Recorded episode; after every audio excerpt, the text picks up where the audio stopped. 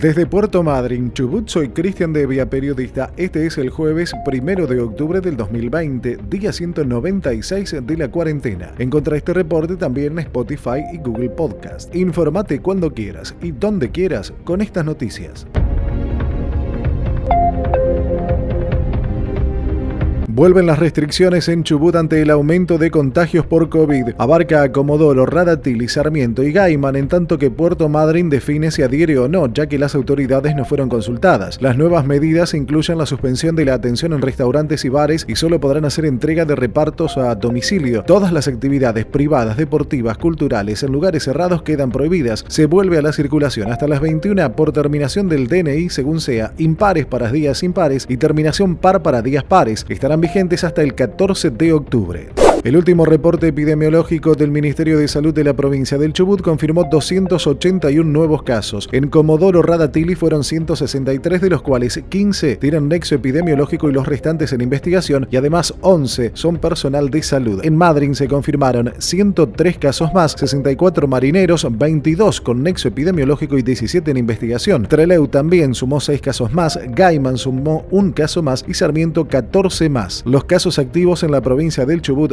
alcanzan los 2.543, siendo Comodoro Rivadavia la de mayor casos activos con 1.479, seguido por Puerto Madryn con 895. El total de casos recuperados desde el inicio de la pandemia en Chubut es de 2.615. Entre pobres e indigentes hay más de 170.000 personas en Comodoro y el Valle. Son datos del relevamiento del INDEC para el primer semestre del 2020 y en el que quedan afuera Puerto Madryn, Esquel, Sarmiento y otras localidades. Para Chubut el dato más fuerte fue para el aglomerado Comodoro Rivadavia Radatili, donde el porcentaje de población pobre alcanzó al 34,9%, lo que representa alrededor de 81.990 personas. Para el caso del Valle y el aglomerado Trelew Rawson, la pobreza alcanza al 39,7% de la población, lo que representaría alrededor de 58.000 personas. La deuda de la cooperativa Servicop de Puerto Madryn es de alrededor de 2.600 millones de pesos. El grueso es por la falta de pago de los consumos de la ciudad a la mayorista Camesa que a agosto pasado supera los 1.600 millones de pesos. De ese monto poco más de 392 millones son intereses por mora. Por otra parte, la deuda total por diferentes acuerdos contraídos con AFIP, actualizada también a agosto, alcanza los 993 millones 351 mil pesos. Hay nueve planes de pago vigentes entre Servicop y el organismo de recaudación nacional que significan una erogación mensual de alrededor de 6 millones y medio de pesos. Patagonia fue la región argentina en donde creció menos la pobreza. El INDEC informó que fue del 37% en promedio en el primer semestre del 2020. La región argentina más impactada por el nivel de pobreza es el Gran Buenos Aires con el 47,5%, luego el noreste argentino con el 42,8%, el noroeste con el 40,7%, la región pampeana con el 39,8%, Cuyo con el 39,5% y por último la región patagónica con el 37%. En Patagonia, donde se dio el mayor índice de pobreza es en el conglomerado Viedma Carmen de Patagones que llegó al 43,5%, lo sigue el conglomerado Treleu Rawson en Chubut con poco más del 37% y luego Ushuaia Río Grande con 39,3%. En Santa Rosa, La Pampa, Instituto Oftalmológico Cortina, cirugías oftalmológicas de alta complejidad con tecnología de punta, un equipo de profesionales capacitados en los mejores centros de Argentina y el exterior. Instituto Oftalmológico Cortina, atención con todas las obras sociales. www.institutocortina.com.ar en Neuquén el coronavirus no da respiro y suma 404 casos y 6 muertes en un día, así lo indicó el Ministerio de Salud en el reporte sanitario del miércoles por la noche. Ya son 10.269 los positivos en todo el territorio neuquino y 180 los fallecidos en la provincia, con más de 5.000 casos activos cursando la enfermedad. Río Negro tuvo 9 muertos y 358 contagios en las últimas 24 horas. Se mantiene alta la cantidad de infectados diarios. Hubo 3 fallecidos en Roca que tuvo además 81 positivos. 20 camas de terapia intensiva quedan libres en toda la provincia. La mayoría de los 94 nuevos contagios en Choele, Choele son jóvenes. La ciudad del Valle Medio registra un fuerte rebrote de coronavirus producto del relajo primaveral. El mayor porcentaje se da en la población de entre 16 y 25 años. El número de casos activos a nivel provincial continúa en aumento y llegó a 3.282 enfermos. Cipolletti es la ciudad con más contagios en tratamiento, con 682 afectados, seguido por Roca y Bariloche.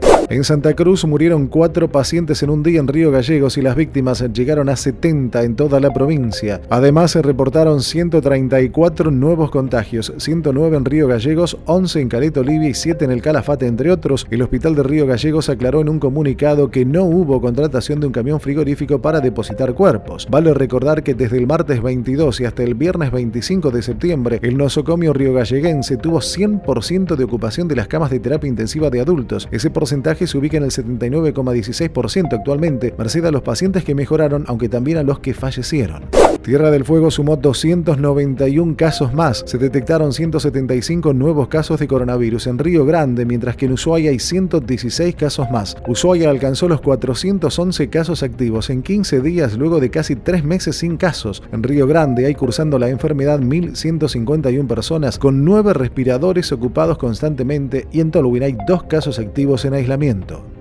El reporte oficial en Argentina en las últimas 24 horas informó 14.392 nuevos contagios, la cifra registrada más alta desde el inicio de la pandemia. En tanto, los recuperados alcanzan al 79,5% en todo el país, siendo 594.645 argentinos que ya superaron la enfermedad. Hasta el momento hay 16.937 fallecidos desde el inicio de la pandemia y en las últimas 24 horas en toda Argentina se reportaron 419 fallecimientos. Los incendios en Córdoba ya consumieron alrededor de 70.000 hectáreas. Los focos activos principales se dan en Villa Carlos Paz y la zona de Río Cuarto, en el sur cordobés. Las llamas alcanzaron a casas y hasta el parque temático Pecos, en las afueras de Carlos Paz. Centro Integral de Estética, licenciada Ana de la Cruz, fisioterapeuta, en Trenquelauquen y zona de influencia, reeducación postural global, terapia manual pediátrica integrativa, depilación láser definitiva con sistema candela, rápido y sin dolor, único en el oeste bonaerense. Centro Integral de Estética, en Trenquelauquen y zona de influencia, licenciada Ana de la Cruz. Seguinos en Instagram y Facebook. Confirman 863 nuevos infectados con coronavirus en Tucumán. La mayor cantidad de contagios se sigue dando en la capital. Hasta el momento la provincia registra más de 18.600 contagios de coronavirus, de los cuales 275 fallecieron y 9.213 ya se han recuperado. Desde la Asociación de Clínicas y Sanatorios Privados de Tucumán advirtieron que no pueden internar a nadie más y que por falta de acuerdos con el gobierno provincial se internan pacientes con COVID con otras patologías y que llegan por las obras sociales. El gobierno tucumano evalúan nuevas restricciones para cortar la cadena de contagios con alrededor de mil confirmaciones diarias. En Mar del Plata abren comercios y rubros en general pese a las restricciones. Incluso gimnasios, complejos de fútbol 5, shoppings y paseos comerciales reabren desde hoy como forma de protesta a la japonesa, anunciaron desde las entidades que los agrupan. El balneario bonaerense más famoso está en fase 3 de aislamiento y por el creciente número de contagios diarios podrían establecer más restricciones. El municipio de General Pueyrredón reportó 351 nuevos casos por coronavirus y 18 fallecimientos en las últimas horas y más de 2.000 casos activos. El gobierno nacional duda que se habiliten los viajes al exterior en la temporada de verano. El ministro de Turismo y Deportes, Matías Lamens, advirtió que no cree que estén habilitados los viajes al exterior para temporada de verano, aunque aclaró que tiene que ver únicamente con una cuestión epidemiológica. En declaraciones radiales, el funcionario afirmó que para la economía nacional es un gran golpe que el turismo esté en esta situación. América Latina es la región del mundo en la que más empleo se ha destruido durante la pandemia. Según el informe de la Organización Internacional del Trabajo publicado este miércoles, la región tiene 34 millones menos de empleados al cierre de junio del 2020, en su mayoría mujeres y jóvenes del sector informal.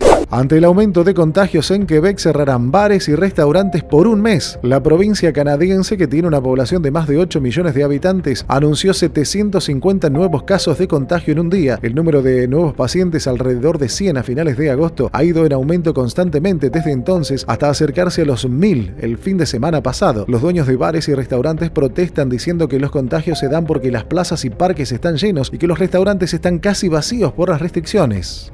En Italia, el gobierno pretende extender hasta enero el estado de emergencia por COVID. Es una recomendación del Comité de Emergencia Asesor y se debe a que las actuales medidas de restricción vigentes estarían dando resultados en la contención del virus. En medio de una segunda ola de contagios ya reconocida en Europa, Italia parece tener la curva de infecciones estabilizada con menos de 2.000 casos diarios, algo tolerable para el sistema de salud italiano. Cabe agregar que desde principios de julio reabrieron las fronteras internacionales y el ingreso de turistas de otros países.